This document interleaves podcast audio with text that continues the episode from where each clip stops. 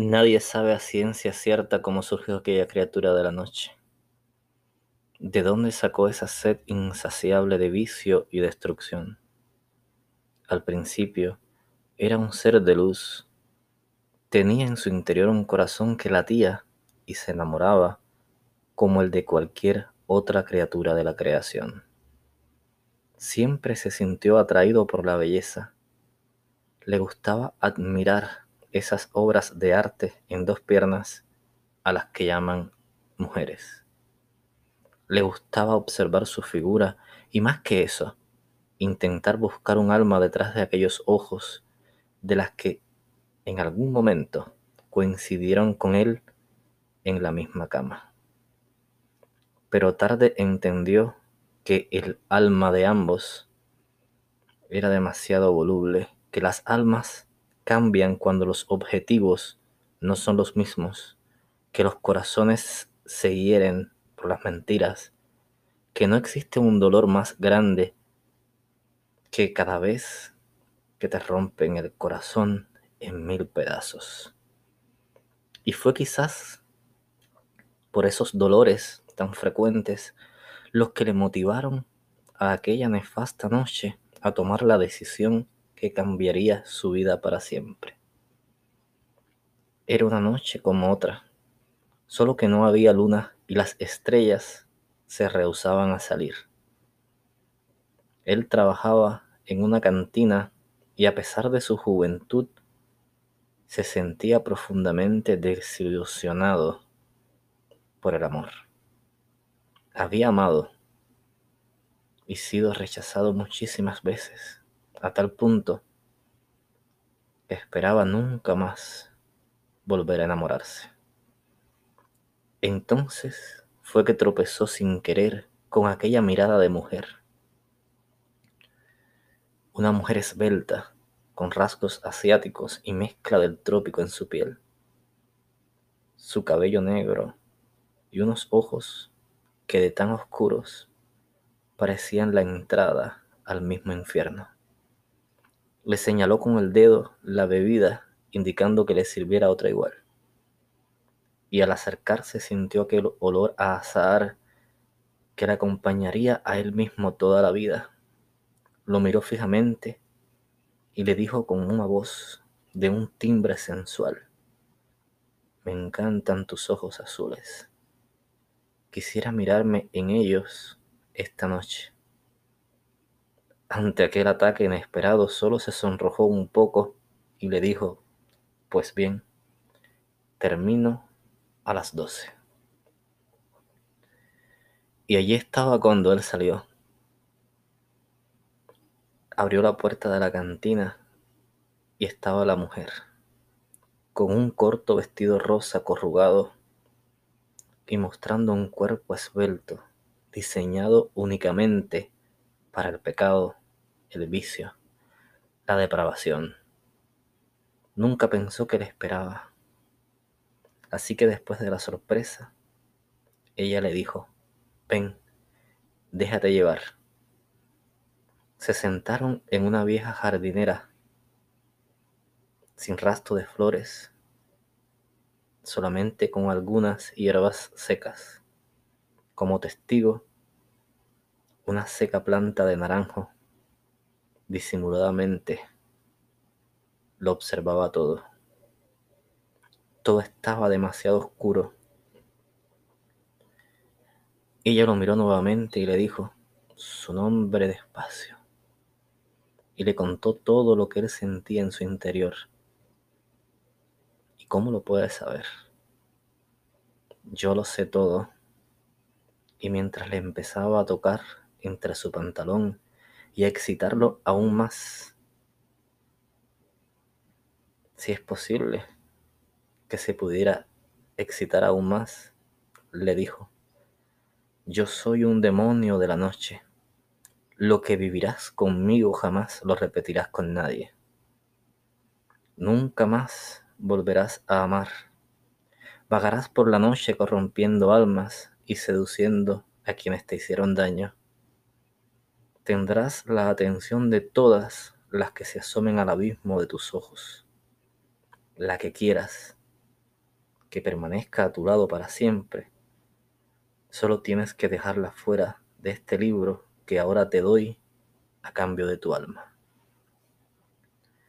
Un libro donde pondrás el nombre de todas aquellas a las que has seducido y roto el corazón en venganza de aquellas que te han lastimado. Y así terminaron las palabras y aquella boca repleta de pecados bajó furtivamente a la entrada de su pantalón. Y fue tan maravilloso aquel sexo oral que un poco más y eyaculó en su boca. Pero no se lo permitió. Quería mostrarle aún la profundidad de su infierno. Tomándole su mano temblorosa, la puso entre sus piernas y le dijo, Mastúrbame, bésame los pechos. Y fue sintiendo sin dudas como el calor y la humedad crecían en aquella entrepierna de la fatal mujer. Así en público, casi solo con la complicidad de una noche que se hacía más oscura por instantes, se le sentó encima levantando sin pudor su vestido y mostrando unas nalgas hechas por un artista. Tomando su miembro se lo introdujo todo de una vez y sosteniendo su cabello comenzó a moverse de una manera que parecía una potra desbocada. Gemía, gritaba, le hizo con las uñas una profunda marca en la piel, justo al lado del corazón. Le pedía que la golpeara, que le diera muy duro, en los costados, en las costillas, en las grandes nalgas. Y después, cuando su excitación fue mayor, le pidió que introdujera toda su pasión entre aquellas nalgas hermosas, en un minúsculo agujero que lo llevó al éxtasis del primer orgasmo real en el interior de una diabla convertida en mujer. Ella lo miró y le dijo, ¿estás listo? Y el naranjo dejó caer sobre nuevo demonio unas flores de azahar. La noche se tornó en tormenta y comenzó de pronto a llover. Lágrimas caían del cielo, que había perdido a un ángel, y el demonio mujer regresó buscando más perversión de aquel discípulo, discípulo que la sodomizaba, la golpeaba provocando placer, que adoraba la adrenalina de hacerlo en parques y lugares públicos. Un demonio que por días le crecían las alas y que fue desprendiéndose de la forma antigua de vivir y aprendió a vivir sin corazón.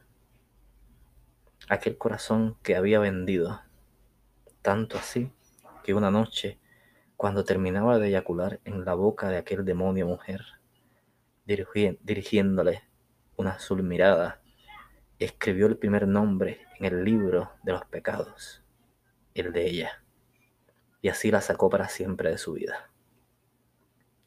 Cada noche sale en pos de una nueva víctima, la seduce, la corrompe, se mete en su mente y la vuelve adicta a la perversión y a la locura del sexo sin medida y sin pudor. Les muestra a no decir nunca no les enseña a practicar las más oscuras perversiones. Hace que tomen de su cuerpo todo lo que se puede, que lo vendan, que lo empeñen, que sean adictas a que cada día le den más y más. Disfruta mirando cómo parecen ante el vicio. Después escribe su nombre en el libro negro que ya tiene, con el paso de los años, muchísimos nombres en las oscuras páginas. Ahora su pelo es de plata y sus ojos siguen siendo profundamente azules. Cada día es mejor haciendo el amor y sus negras alas lo llevan cada vez más lejos en el perverso mundo del pecado. Pero algo sucedió con aquel demonio sin corazón una tarde a la luz, él quiso salir a cazar. Error de su parte, porque se encontró con unos ojos que sostuvieron su mirada sin temor, que se asomaron a lo profundo de su abismo y lo miró sonriente. Un ángel de luz que despertó las alas blancas y aceptó volar en la oscuridad con el demonio de alas negras. Un ser que lo aceptó con todos aquellos defectos que lo alejaron de las otras. Y cuando ella quiso, aquella primera vez en que el demonio devoraba su cuerpo, se metiera dentro de ella hasta las mismas entrañas, con sus poses perversas y frenéticos movimientos de cadera, después del primer orgasmo decirle su nombre, él le tapó la boca con una mano y mirándola le dijo, no quiero saberlo. Te llamaré esperanza, te llamaré pasión, te llamaré de cualquier manera. Y así, sin saber su nombre, se entregaron los cuerpos cada día. Se dejan llevar por las tentaciones, pero él está seguro que nunca podrá alejarla de sí, porque al no saber su nombre, no podrá jamás poderlo escribir en el libro negro de todos los pecados.